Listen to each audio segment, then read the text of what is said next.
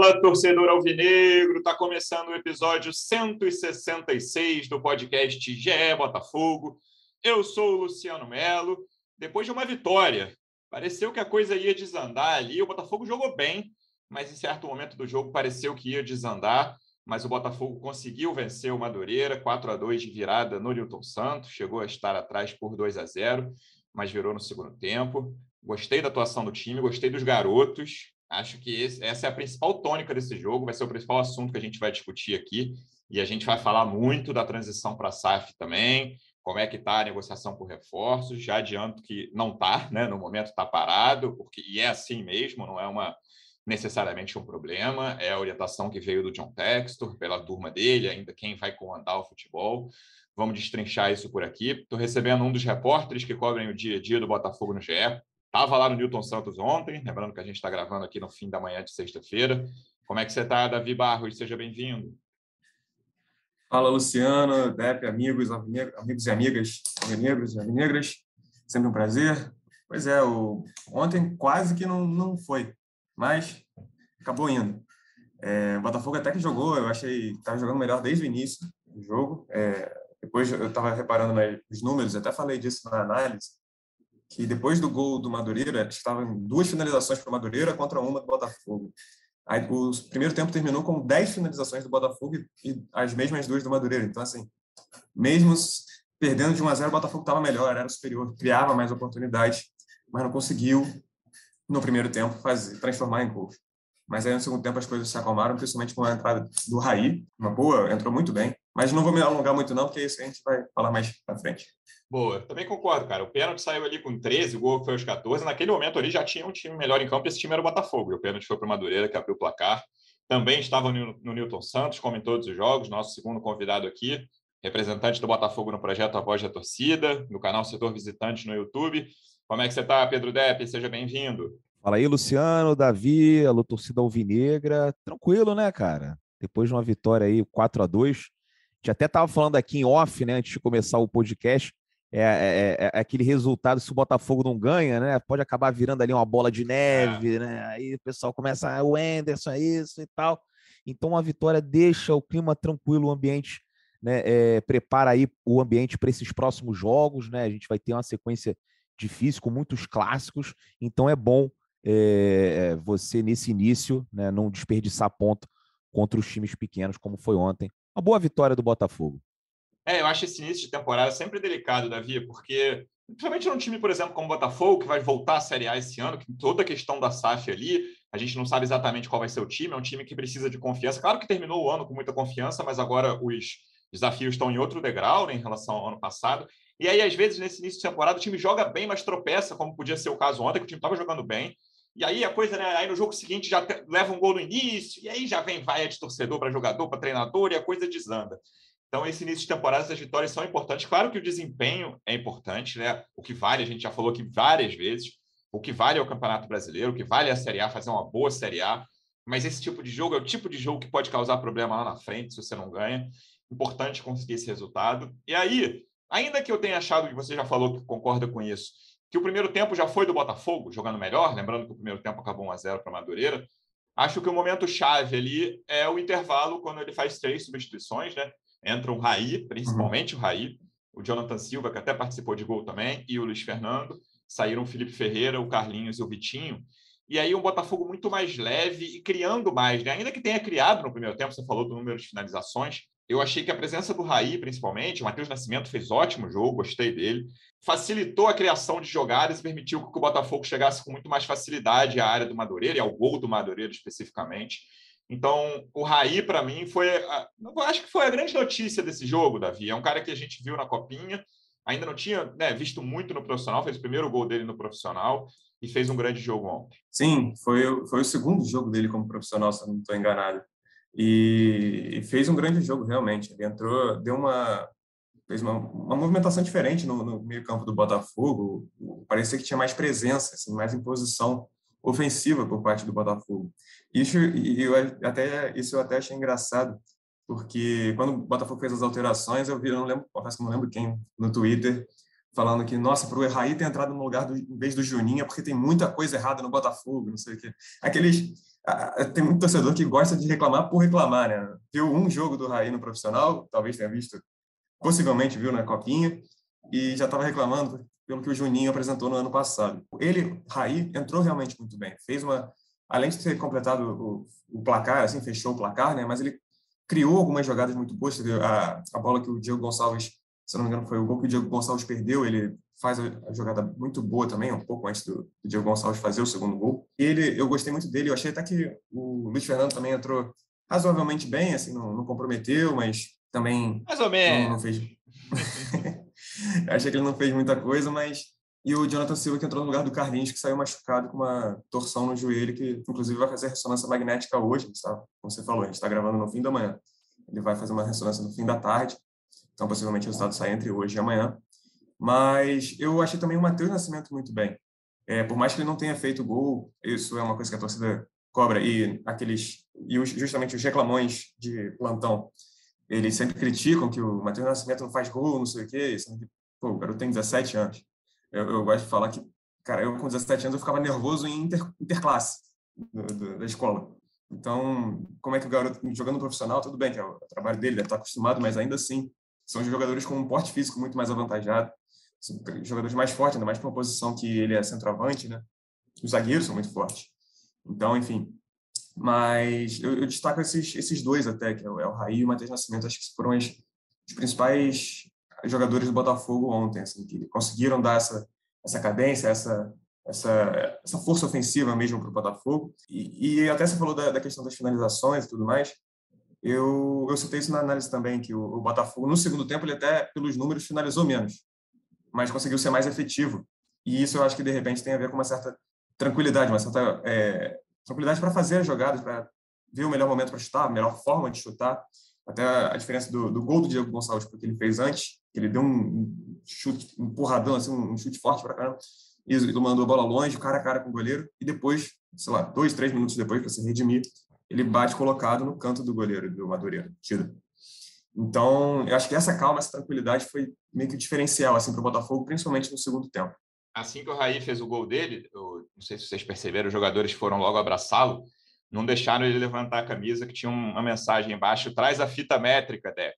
Ele, ele tinha escrito isso na camisa, mas os jogadores ali falam: não, melhor não, deixa, deixa, deixa isso para lá, Raí. Então, Depp, o destaque do jogo vai contra as suas regras de admissão no futebol profissional do Botafogo. É isso que eu tenho a dizer. Não, mas ele é maior do que assim, eu, até entrei ontem no, no, no site, fiquei procurando com o tamanho dele, mas ele é maior que o Ronald e que o Riquelme, né? Não, tudo bem. Assim, olha, eu... olha o sarrafo que você está dizendo, é maior que o Ronald. Não, eu, não, eu já disse aqui, é, eu não gosto, mas é, se o baixinho for bom, não tem problema nenhum, tem que jogar mesmo. Adoraria ver, por exemplo, o Soteudo no Botafogo, né? Assinou agora com o clube lá do México, Sim. mas adoraria, né? E fez uma boa partida.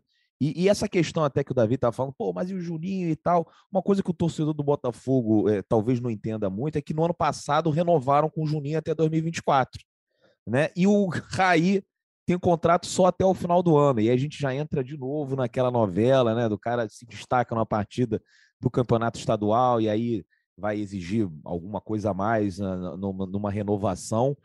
É, mas fez uma boa partida, já vinha fazendo bons jogos na copinha. Eu acho que tanto ele quanto o Jefinho foram os principais destaques.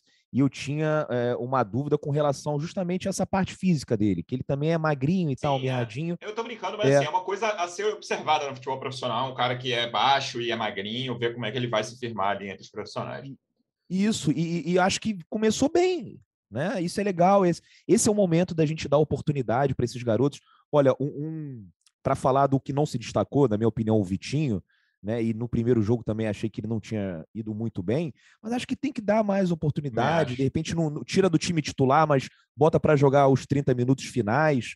É, e eu acho que o Juninho também tem que voltar a jogar, tem que deixar mais o Matheus. O Matheus, ele me parece cada vez mais confiante, só tá faltando o gol mesmo. É questão de ele marcar o primeiro para ter uma boa sequência. Então, assim, a, a, a parte que a gente pode é, é, elogiar, assim, né, e, e, ficar contente é essa utilização dos jogadores da base, que acho que, cara, se a gente conseguir pegar dois desses, né? E para eles serem úteis até o final da temporada já está ótimo, né? Se, se, a gente puder contar com o Matheus e o Raí, né? E acho que agora com essa lesão do Carlinhos é uma pena, né? E o, o que aconteceu, vai ter ainda o exame. É, a gente não sabe se ele volta no, no, a tempo de jogar aí o, o, o, disputar esse campeonato carioca, mas já tem o Jefinho aí o também. O contrato né? dele vai até o fim do estadual, desculpa, Débora. O contrato dele é até é. o fim do estadual do Carlinhos. É, talvez nem jogue mais né, no Botafogo, dependendo aí do, do, do que acontecer, né? Espero que não seja muito grave, que ele possa voltar nas próximas semanas. Mas então já tem o Jefinho aí também, né? Porque agora a gente tem só o Jonathan e o.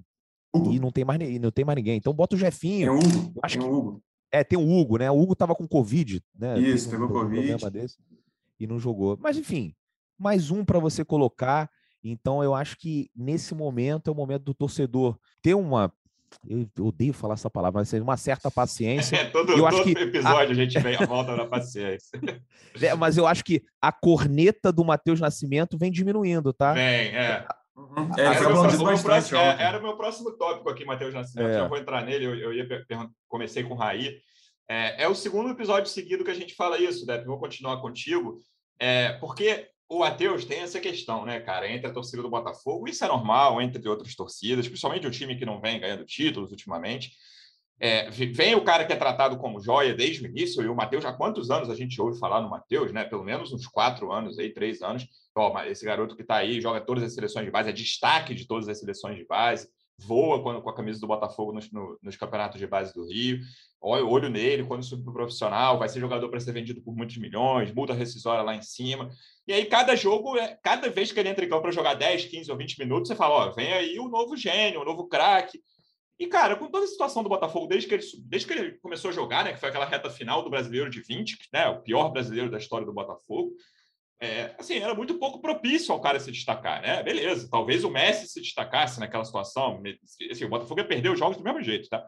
Mas talvez um cara como o Messi se destacasse ali. E aí, cada jogo que ele entrava não fazia gol, nem tinha grande atuação, aí ia subir no nível dessas cornetas, né? Como você falou. Olha aí, cadê o craque, futuro craque? Cadê a joia? Cadê? Vocês não falaram que esse aí, pô, badalaram, badalaram pra caramba esse jogador. E esse carioca eu acho que é uma grande chance para ele, porque o que tudo indica, o Matheus não vai ser, cara, é, ou, é, ou ele faz gol ou não tem, né? Que já chegou a esse ponto no Botafogo em certo momento. Ou o Matheus e o Navarro ali fazem os gols, ou ninguém vai fazer. Era o que tinha. É, e esse ano, o que tudo indica, não vai ser assim. Então, acho até que a pressão naturalmente diminui sobre ele. E nos últimos dois jogos, claro, a amostra é muito pequena ainda, são adversários fracos, sempre importante fazer essas ressalvas. Mas eu gostei bastante da, da atuação dele nos últimos dois jogos. E é isso que você falou. Cara, o Matheus pode ser muito útil para o Botafogo esse ano, e não necessariamente como titular.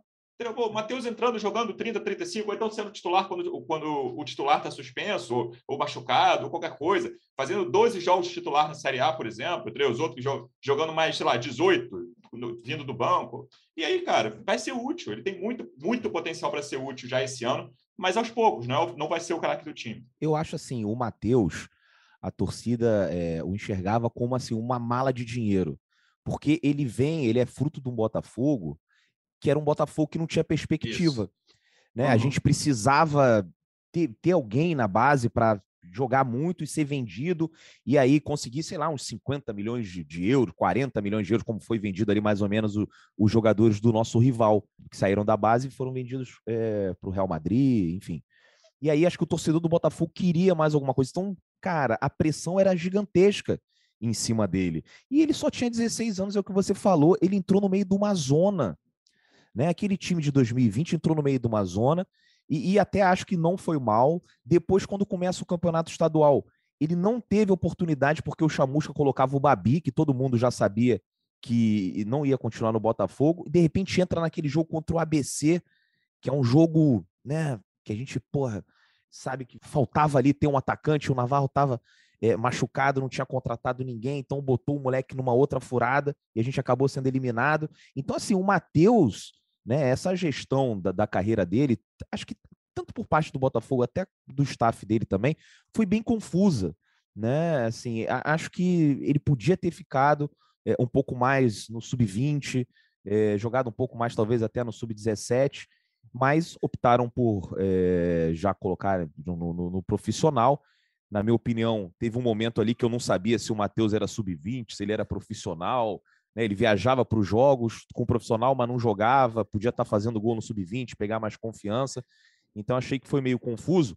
E o torcedor, cara, ele vê jogadores assim mais ou menos da mesma idade se destacando em outros times, né? Por exemplo, ontem eu fiz uma live pré-jogo, aí já tinha um pessoal falando, o cara do Santos tem 18 anos, entrou, fez dois gols no clássico e tal, mas cara, acho que todo mundo tem o seu tempo. Então, o, torcedor do Botafogo queria logo que ele jogasse bem para ser vendido, porque ele, pô, imagina só, 40 milhões de euros num clube como o Botafogo, com uma dívida de um bilhão, sem John Textor, sem nada, você podia até pensar em salvar ali o clube, é quase o aporte do John, né?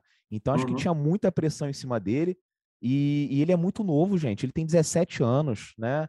Talvez o ano dele seja 2023, 2024.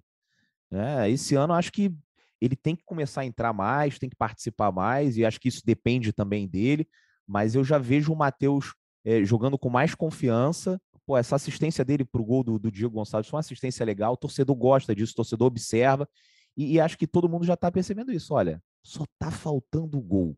Só tá faltando gol para esse moleque. E, ó, próximo jogo, Botafogo, às Nova Iguaçu, segunda-feira, tenho certeza que o Matheus Nascimento vai fazer um gol, e aí sim vai começar. não vou nem dizer deslanchar, porque eu acho que ele não vai ser o atacante titular do Botafogo, vai fazer 20, 25 gols na temporada mas acho que ele vai se estabelecer como um cara útil para esse elenco, um jogador que a gente vai poder contar em determinados jogos no, nesse campeonato brasileiro, Luciano. Anotada a profecia do DEP, será cobrado pelo gol do Matheus Nascimento na segunda-feira. Você falou rapidamente aí de vendas que, que o Flamengo fez, eu fui conferir aqui é, que tem um, um, cara que sempre me chama atenção nisso, que é assim, ah, cara, o Vinícius Júnior e o Paquetá estão na seleção, estão aí já, né, se firmaram no, no, cenário europeu, o Paquetá até demorou, não, não, jogou bem no Milan, mas tem um jogador que eu sempre penso, que é o Reinier. Eu não estou cravando aqui que o Reinier não vai prestar, não vai se firmar, mas o Reinier, até eu obviamente não sabia esse número de cabeça, fui procurar enquanto você falava. Ele fez 15 jogos pelo time profissional do Flamengo todos no segundo semestre de 2019. Ano de campeonato de título brasileiro e título de Libertadores do Flamengo, time de Jorge Jesus, o melhor time recente do Flamengo, enfim. Cara, ele foi vendido por 45 milhões de euros. Olha a circunstância que é. O, o Renier não conseguiu jogar no Real Madrid e não conseguiu jogar no Borussia Dortmund até agora. Ele foi emprestado, não conseguiu. Assim. O Renier é um cara que mal entra em campo na Europa, em dois anos de Europa. Ele foi vendido em janeiro de 2020, logo depois daquele time dos títulos conquistados pelo Flamengo ali com, com Jesus. E o Matheus Nascimento, né? A gente vai né, do Flamengo de 2019 para o Botafogo de 2020. Olha, olha a diferença né, de, de, circunstância, que um jogador subiu como era o Reinier para um jogador que, como o Matheus Nascimento subiu. É, então, a perspectiva, acho que essa palavra que o Depp citou é bem importante, Davi. A perspectiva que hoje o Botafogo tem, é claro que a gente vai precisa que ela se confirme, a gente ainda não tem certeza exatamente de todos os trâmites, o que vai ser exatamente, mas hoje, 4 de fevereiro de 2022, existe uma perspectiva para o Botafogo. Acho que até isso também diminui a pressão em cima do Matheus Nascimento. Sim, concordo. Eu acho que antes ele era visto como, como até falou, a, o cara que vai trazer o dinheiro para o Botafogo, sabe? De o Botafogo tá ferrado em, em, dívidas astronômicas, assim, não sei o quê. E é a nossa única esperança. Precisamos que o moleque jogue bem, que não só jogue bem, que ele arrebente, para que aí seja muito bem vendido, porque o que era uma coisa até difícil também, porque o Botafogo não, aquilo que a gente falava, tá, ficava com o Pires na mão, né? Já que não, não tinha dinheiro muitas vezes para competir com outros mercados, etc. E, e muitas vezes, e aí agora eu acho que essa, essa pressão em cima dele talvez tenha, não, não digo que deixou de existir, mas tem um pouco, é, é um pouco menor. Eu acho que o fato dele, até mesmo dele, dele ter jogado mais, ele estar tá nesse é, praticamente a terceira, digamos, está entrando na terceira temporada dele pelo, pelo, profissional, se você considerar aquela de 2020, mas é, de fato é o segundo ano, que começou no fim do ano passado, né? Quando o Botafogo já estava meio mal das pernas e quase rebaixado. Mas eu acho que essa, essa pressão mudou um pouco. Eu acredito que o, o tempo dele é, no banco mesmo, até treinando com os profissionais, é, de vez em quando descendo para o sub-20 para jogar no sub-20 também, enfim, essa, até essa, esse incômodo do Depp também com, com onde que ele pertence, onde, ele, onde o Matheus Nascimento está, eu acho que isso foi até bom para ele também, nesse sentido de, de desenvolvimento. É, e aí eu acho que realmente essa pressão em cima dele talvez tenha mudado um pouco. De que antes era, era nessa questão, de que ele era visto como a galinha dos ovos de ouro do Botafogo. Se ele tinha que ser muito bem vendido para trazer dinheiro para o clube. Agora essa realidade já é outra. Então eu acho que ele pode ter um tempo até mais maior de, de maturação no próprio Botafogo, ainda mais com a chegada do texto, pelo que a gente sabe, ele é, pretende valorizar os, os, garotos da base. Tem até uma história de que ele pretende renovar com o Canu, por exemplo, que é um, ele considera um ativo, enfim, do clube. E, e eu acho que o Matheus Nascimento se enquadra nisso. Não sei até que ponto ele vai querer vender logo. O Matheus Nascimento faz 18 anos em março, se não me engano, e tem contrato com o Botafogo até o meio ou, fim, ou até o fim do ano que vem, se não estou errado. E aí, essa, essa valorização que o jogador precisa encontrar também, qualquer profissional precisa é, considerar numa empresa, digamos assim, é, é essencial. Então, eu acho que o Matheus Nascimento tem, tem um pouco disso, tem essa valorização, tem essa, essa esperança de ser um, um grande jogador e que possa, sim, no futuro, dar um, gerar uma venda, uma receita para o Botafogo muito grande. É, até essa questão que você falou, que ele faz 18 mesmo, até conferir dia 3 de março agora. Cara, todo mundo. A gente passou dois anos dando como certo que, assim, a primeira janela do Matheus Nascimento, depois de fazer 18 anos, ele ia embora, ou, ou seja, janela, janela do meio desse ano. Hoje a gente não precisa ter essa pressa. Pode acontecer? Pode acontecer, tá? Não estou descartando aqui. Mas até o, sei lá, dezembro, novembro do ano passado, era uma certeza. Ó, o Matheus Nascimento, primeira janela depois dos 18, vai embora, não tem como ficar, o Botafogo precisa do dinheiro. E até isso também ameniza, acho que ia também ajuda o Matheus a se firmar dentro de campo, com a cabeça mais tranquila. É, saindo dos garotos, na verdade, nem é saindo tanto, porque é jovem, 21 anos. Mais uma vez, eu gostei do Breno, Depp. Segundo jogo dele, né? Veio nesse pacote de reforços ainda menos badalados. Depois, depois vou até falar um pouquinho do Erisson também, que assim, gostei porque tem características interessantes. Ainda não, não, não, consigo dizer que é um cara muito talentoso, assim, mas eu estou gostando das características do Erisson em campo. Mas pode, vamos pode dizer que é um tanque, hein? É, é exatamente. Isso, é, isso aí está vetado. O que, você achou dos dois? Então, vou juntar, Depp. Breno e Erisson, Breno com esse segundo jogo bom até agora. Estão chamando. Tanque não dá, né? Tanque, esse apelido aí Foi vetado. é legal para o Botafogo. É, mas estão chamando as redes sociais de El Toro. El Toro Erisson realmente ali naquela jogada é, do último gol, né? Ele saiu, é. rapaz, meu Deus do céu, como é forte, né? E é um atacante que já mostrou nesses dois jogos que também sai da área, tem movimentação, Sim. né? Obviamente, é, acho que está num nível abaixo do Navarro, tecnicamente, mas é, tem algumas similaridades ali, o estilo de jogo, né? E, tô ansioso aí para ver mais, cada vez mais o, o Erisson em campo. Cara, e o Breno, né? Realmente, o, o Luciano, se você for pegar assim, o, acho que no último jogo foi o melhor jogador, e nesse último, no penúltimo, perdão, foi o melhor jogador, e nesse último foi um dos melhores. Uma grata surpresa. Mas é o que você disse. É, é, ainda é, o Botafogo ainda está enfrentando times né, de menor investimento, o Madureira, o Bangu, e, e mas de qualquer forma já é um bom indício, né? A gente tanto ele quanto o Fabinho também, tá?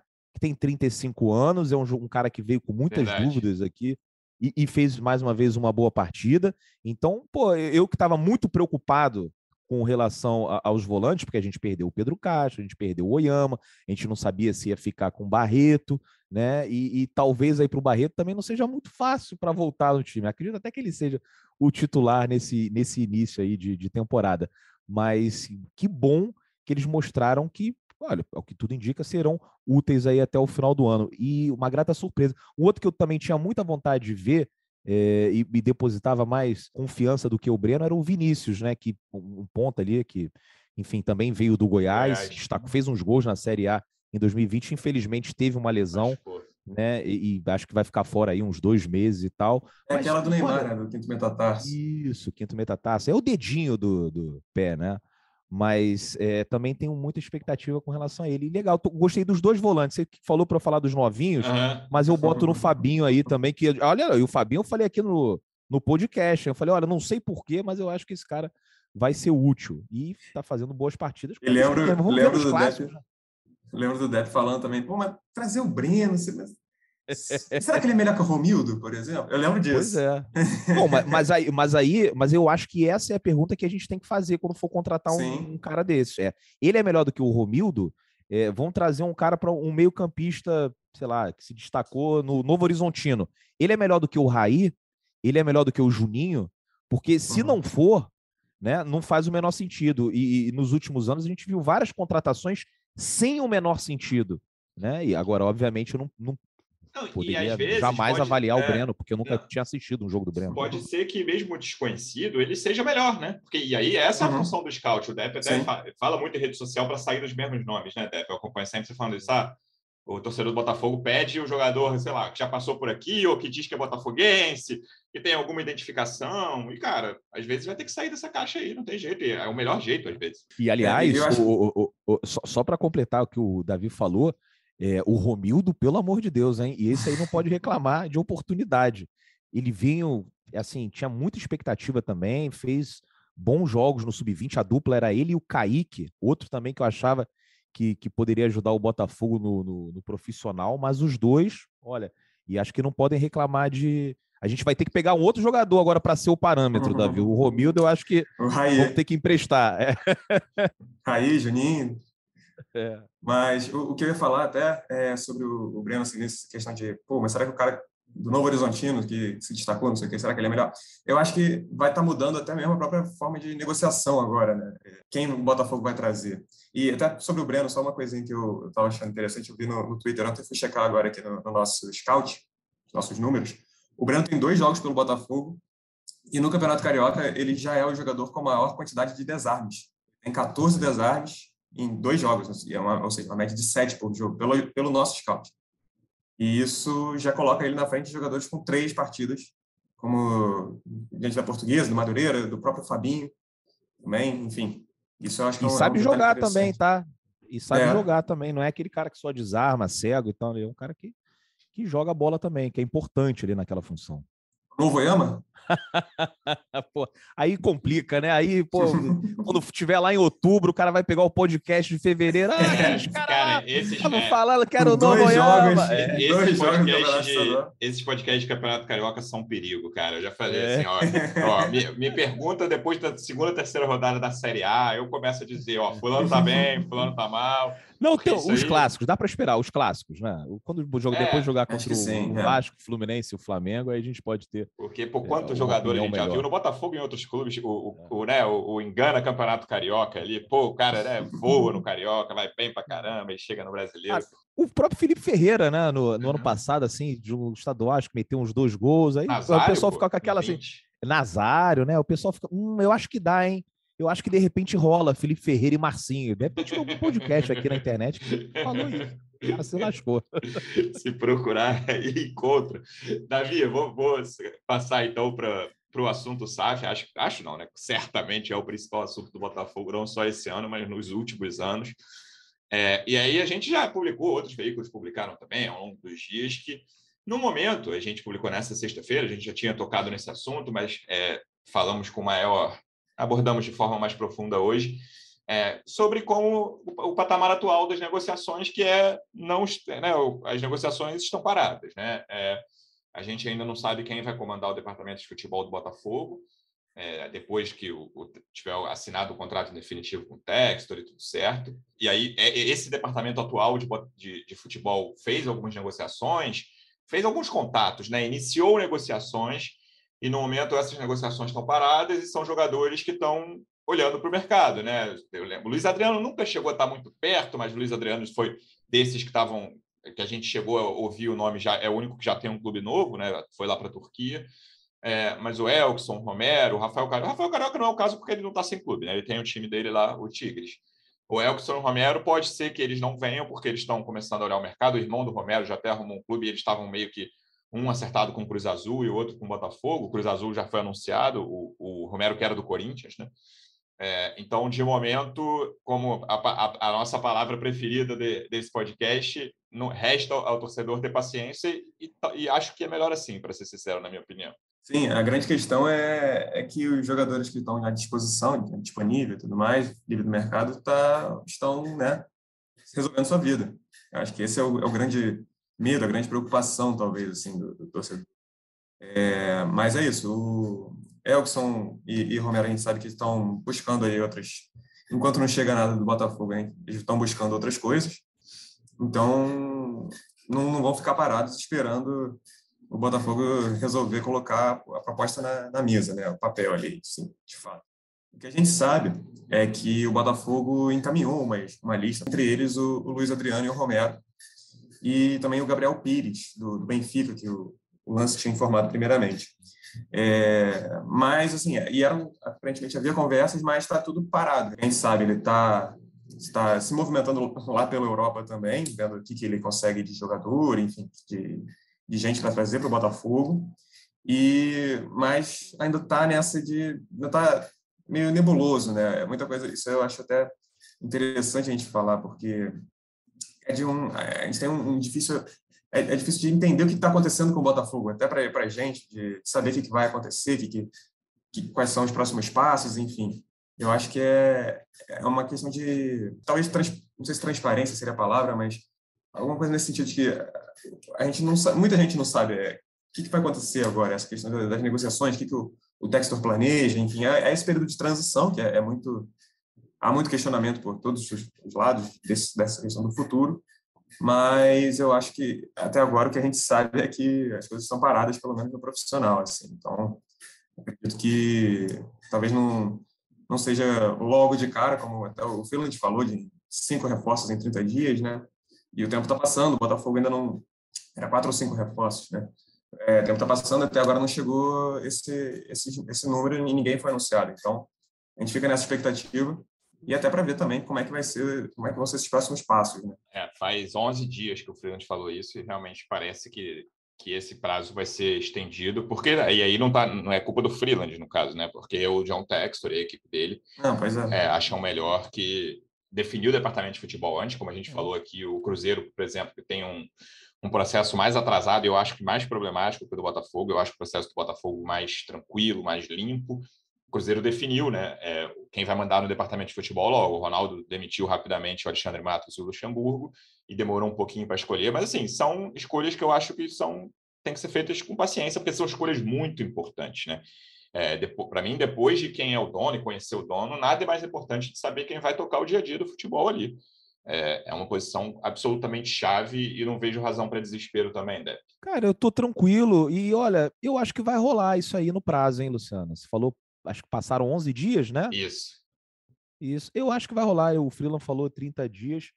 Eu acho que, eh, enfim, o, os primeiros 50 milhões né, caíram essa semana, na segunda-feira. Então, acho que as coisas estão se desenvolvendo de uma maneira correta, né, sem atropelo, sem pressa e também sem muita lentidão. Acho que o Botafogo e o John Textor ali estão respeitando né, todo esse processo.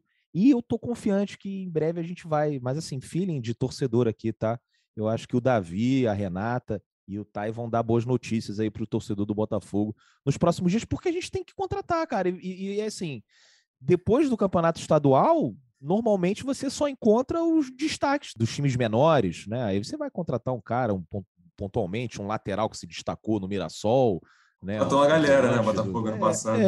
É, não, e tem, se você peneirar, você consegue achar uns caras uhum. interessantes uhum. aí depois do estadual. Então, assim, o, o mercado ele já não está mais quente como estava em janeiro, final de dezembro. Uhum. Mas ainda tem bons jogadores para a gente ir atrás. E aí você, quando pega a matéria do GE né, e, e, e, percebe que os jogadores já começam a. O Elkson, o, o Romero, enfim, já começam a a deixar mais o Botafogo de lado e procurar um outro caminho, porque eles sabem que esse é o momento de conseguir arrumar um contrato, né, de, ou no caso, se o jogador tiver em outro clube, arrumar uma transferência. Então, eu acho que o Botafogo vai trazer dentro desse prazo. Não sei se esses jogadores que estão sendo especulados, mas a gente precisa contratar, porque esse time que está jogando o campeonato estadual, ele, pô, com todo respeito aos jogadores ali, mas é, é, é um time para brigar lá embaixo no Campeonato Brasileiro né? É, aí até o pessoal depois é, né, reconhece é, a, necessidade de reforço. Pois é, esse time aí, Luciano, pô, aí o pessoal nem vai brigar com vocês quando vocês fizerem aquele guia do Brasileirão, botar o Botafogo lá embaixo. o pessoal não vai brigar. Então, assim, o que, que, que, vai acontecer? O Botafogo vai entrar com esses caras? Não acredito. O Texas não vai é, querer. Imagina só, tu faz um aporte de 150 milhões e tu bota esse time para jogar. Então eu tô tranquilo. Juro para vocês, estou muito tranquilo. Acho que em breve, dentro desse prazo, a gente vai ter pelo menos uns três nomes aí que vão dar aquela encorpada no elenco do Botafogo. Torcedor Alvinegro, calma que vai dar certo. Deixa eu te fazer uma pergunta em relação a isso, de rapidinho, só, só, Davi.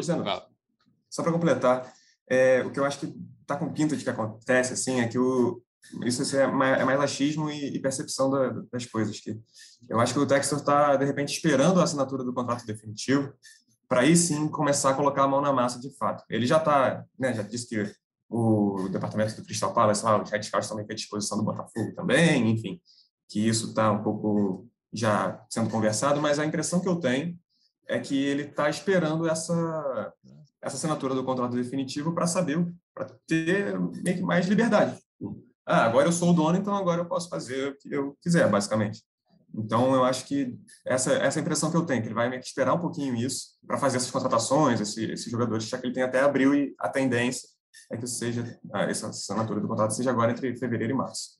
É, você falou que estava tranquilo, eu lembrei de uma coisa que, cara, torcedor às vezes arruma, é, né, alguns torcedores, claro, e de todos os times, procuram problemas, e eu vi algumas críticas, porque o John Textor participou de, de um Spaces na madrugada, o Spaces é o espaço de áudio do Twitter, para quem não sabe, ele entrou lá com torcedores, e foi até um negócio meio confuso, porque ele não estava entendendo direito o que alguns torcedores perguntavam, o inglês das pessoas, e aí já viram no dia seguinte, olha aí, vocês reclamavam que o Rotenberg falava no Twitter, olha aí, o Textor participando.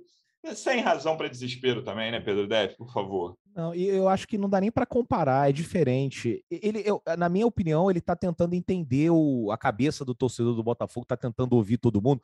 Sabe aqueles personagens de filme de sessão da tarde, né? aquele americano clássico, uhum. que leva as crianças para o futebol, faz o hambúrguer ali para a garotada, comanda a churrasqueira. Eu acho que ele é uma pessoa que gosta de se envolver na, na, comunidade, como ele cansa de falar, ele fala toda hora community, community e tal. Então você tem uma foto no Instagram dele que ele tá ali no pub com os torcedores do Crystal Palace, né? Obviamente ouvindo ali o que, que os caras acham, tal, falando sobre o time. Então, é, é, como ele tá distante do Botafogo, eu acho que a maneira que ele encontrou ali de, de fazer esse grande churrasco, né, de botar as pessoas na van e jogar futebol, foi no Twitter, né, nesses spaces. Eu acho legal. É, tem esse, esses problemas de comunicação, mas ele também não foi muito bocudo. Ele não saiu dizendo, ó, oh, vamos contratar esse uhum. jogador, vamos fazer isso aqui. Ele tá querendo ouvir. Eu acho justo, né, que ele, que ele faça isso. Afinal, ele, cara, qual o contato que ele teve com o Botafogo na vida dele, né? Tu imagina só tu comprar um time de futebol, você não conhecia a história é, profundamente, claro, é, não sabe de tudo até agora. É, não sabe como é que é a cabeça do. Porque a gente fala, ah, torcedor é tudo igual, mais ou menos. É e não é. Né? A cada torcida tem sua peculiaridade, o do torcedor do Botafogo com certeza tem. Então eu acho legal que ele tenha parado aí para ouvir. Agora, tem uma coisa que me preocupa. Eu não sei se ele está preparado para o nível das críticas que ele vai ser obrigado ali no Twitter. O, futebol já é um, um ambiente muito tóxico. Uhum. Você mistura futebol com Twitter, aí, meu amigo, você lê as maiores barbaridades, né? E ele que, enfim, está é, tá acostumado a lidar com outros outras pessoas em outros países. Eu não sei se na Inglaterra. Outras culturas também, né? é. eu, eu, não sei se, é, se é tão pesado, mas aqui, cara, no Brasil a gente vê ameaça, pega foto de família, faz montagem e tal. É uma coisa bem complicada. Então, assim, eu fico com um pouco de medo, porque, cara, inevitavelmente vai ter um momento que a torcida vai se zangar com alguma coisa que, que claro, enfim, relacionada ao texto. Pode ser uma contratação ruim, ou um jogador que, que a torcida não queria que vendesse o cara, e enfim, uma campanha fraca no Campeonato Brasileiro e vão para cima dele. E aí, como é que vai ser o texto? Ele está preparado? Enfim, também já está bem grandinho, né, Luciano? Ele sabe onde, ele tá, é, onde ele está se enfiando. ele não é. Uhum. Mas o Twitter, meu amigo, é pesado, cara. Talvez seja melhor é, ele, depois de alguma derrota ou alguma venda, como você falou, não entrar muito no Twitter, não olhar as notificações, talvez seja, é. seja mais prudente. Eu também tenho essa, essa questão, assim, como é que vai ser? Se ele, se ele continuar tão presente assim nas redes sociais, como é que vai ser nos momentos de, de baixa, que vai haver momentos de baixa, como há em qualquer clube, né? Nos momentos de irritação uhum. da torcida ali. É, e assim, é, eu, o, cara, esse, essa interação no Twitter é complicada mesmo. Mas eu acho que ele não é bobo, né? Ele sabe o que ele está fazendo. Eu acho que é uma questão. E talvez, mesmo que o Botafogo é, fique é, fazendo boas campanhas nos próximos anos e tal, eu acho que a tendência é diminuir. Né? Opinião minha, achismo. Acho que ele está tentando entender como funciona a, a, cabeça do torcedor do Botafogo, está interessado, ele tem essa questão de estar tá sempre procurando se envolver é, a mesma coisa aconteceu lá no Crystal Palace. Então, eu acho que a tendência é a coisa ir diminuindo ao longo do tempo. Né? E espero, torcedor, pelo amor de Deus, pode até dar uma cornetada, mas não vamos perder ali, ficar criando fake, né? falando coisas aí de, de, de baixo nível, porque não tem nada a ver né? com, com esporte, enfim, com nada. Né? Então vamos, vamos pegar leve aí com o John Texel. E, mas, óbvio, eu entendo os caras também que já estão cobrando os reforços, que o pessoal já está toda hora, marca o John Texel, né? O cara, contrato é acabando é na, na, na, Bulgária, marca o John Texel. Contrato acabando na Espanha, marca o John Texel. Bom saco, né? Mas enfim, ele tá grande. É, e acho que esse mês de fevereiro, Davi, o, lembrando sempre que o André Chame falou para o site do Botafogo, né, o advogado que é o porta-voz do, do processo da SAF, que espera resolver tudo, o contrato definitivo até 28 de fevereiro, até o fim desse mês, mas o prazo oficial ali é o meio de março. É, mas eu imagino que durante esse mês, pelo menos, se defina, ainda que não tenha assinado o contrato definitivo, é, que se defina esse comando do futebol, né? Quem vai ficar, quem vai sair, que eu acho que é uma questão, acho não, com certeza absoluta é uma questão que, que incomoda quem está lá dentro, mas assim, é uma questão absolutamente natural no processo dele, é inevitável, eu diria é um processo de mudança, né? as pessoas não sabem quem vai ficar, quem vai sair, mas também é inevitável que isso gere uma certa tensão dentro do clube. Pessoal, não digo nem entre jogadores, né? mas comissão técnica, departamento de futebol como um todo, departamento de scout. Então, é, é, é, natural que gere essa tensão e também é legal, ainda que seja assim, importantíssimo ter paciência nessa escolha, porque essa escolha é fundamental para o futuro do Botafogo, mas acho que durante esse mês é, chegam pelo menos esse, esses nomes para o comando do departamento, ou, ou, que ele anuncia, ó, vai ficar o departamento com, com o comando que tem hoje? É, a tendência é essa definição, né, nos próximos dias aí, porque é, é essa, como se os caras tivessem agora um, um novo chefe, né, digamos assim. Ainda não é oficial, não tem contrato definitivo acertado, mas... Vai ser um novo patrão, né? Ele é nem um chefe, Exato. Né? Tipo, a empresa foi é, vendida, verdade. né? É, verdade. Como se o, sei lá, o Bill Gates comprasse a Globo. É lá. isso, é isso. Quem ele vai botar é, no comando do esporte? Como a gente vai ficar pensando. Exato. Exatamente. Exatamente. E naturalmente rola uma tensão, acho que é, é inevitável mesmo. Então, assim, o que, que dá para fazer é ir, é ir fazendo um trabalho que eles acham que é o certo, né? Então, assim, enquanto não tem essa definição, enquanto ainda não há uma, uma, uma diretriz muito clara, digamos assim, eu acho que não tem muito que, que ficar especulando e tal, porque senão vão ficar, né, criar, criar uma ansiedade, não sei. Isso aí eu trabalho muito na psicóloga, inclusive, é, de controlar a ansiedade, controlar as, uhum. uma coisa de cada vez, não, não adianta ficar antecipando problemas. Mas é, é uma coisa que eu acho que, assim, vai acontecer essa definição, acredito que esse mês ainda, justamente, até porque o, o Texas também não, não, não é que ele, como se tivesse muito todo o tempo do mundo para trabalhar, para escolher as coisas, né? Contratação, é, o Botafogo pode inscrever jogador para o Campeonato Brasileiro, para o primeiro turno, até dia 12 de abril, se eu não estou enganado. Que é, é, acho que fecha a primeira janela. Primeira, uhum. Exatamente, pouco depois da primeira rodada, eu acho. Então, assim, vai ser uma coisa que não, não é para esperar o tempo inteiro, ter todo o tempo do mundo, mas também não dá para ser uma coisa meio afoita. É isso. Ficaremos atentos aos próximos passos. Lembrando que o Botafogo volta a jogar na segunda-feira, às 8 da noite, no Newton Santos, contra o Nova Iguaçu. Pedro Depp já garantiu o gol de Matheus Nascimento. Então, se não Pode acontecer, será cobrado aqui nesse podcast. Davi, obrigado mais uma vez pela presença e até a próxima, amigo. Valeu, Luciano. Depp, queria só fazer uma, um registrozinho da ação do Botafogo ontem, que entrou todo de preto em homenagem ao Moise Kabagambe, o congolês que foi brutalmente assassinado aqui no Rio de Janeiro, na, na Praia da Barra, no quiosque que ele trabalhava. É, isso é uma coisa que não, um crime bárbaro desse não pode passar impune. É, e queria dizer que estava lendo até um pouquinho hoje sobre a questão da filosofia Ubuntu, que é uma filosofia africana que tem origem justamente no, na, no povo Banto, que é um dos povos que ajudou a formar o atual Congo que é uma, uma, filosofia que diz que eu sou porque nós somos. Então, assim, nenhuma existência é, é singular, é, é, ela, é ela nela mesma. Todo mundo tem referências com, com os outros, pega influência de outras pessoas, por exemplo, Luciano, Depp e a torcida botafoguense que a gente interage, influencia em quem eu sou, por exemplo. Então, é, esse assassinato, essa, esse homicídio muito brutal, morreu espancado, é, afeta todo mundo também, toda, toda a nossa vida, principalmente aqui, aqui no Rio, enfim. É isso. Um forte abraço, uma Bom fim de semana, até a próxima. Boa, bom registro, Dep. Obrigado mais uma vez pela presença e até a próxima, amigo. Valeu, Luciano, valeu, Davi. E tem aí, ó, vamos lançar um desafio para a torcida alvinegra. Você que ouviu aqui esse podcast até o final, depois do gol do Matheus Nascimento, o primeiro que chegar ali é, é, é, perto de mim e falar assim: olha, eu ouvi no podcast que o Matheus Nascimento, que você falou que o Matheus Nascimento ia marcar o gol, vai ganhar uma cerveja. Vou pagar pro primeiro. Boa. O cara chegar aqui em mim, vou pagar uma cerveja pro primeiro, porque eu tô confiante e o torcedor do Botafogo tem que saborear esse, esse gol do Matheus com uma boa cerveja gelada. Tá prometido. o jogo do, contra o Nova Iguaçu do lado do Depp, então. Olha aí, vai ter, vai ter concorrência nisso aí.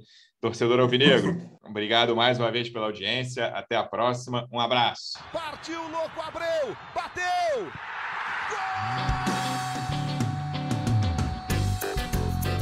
Gol! Podcast. Sabe de quem? Do Botafogo! Do Alvinegro, Glorioso. É o GE Botafogo.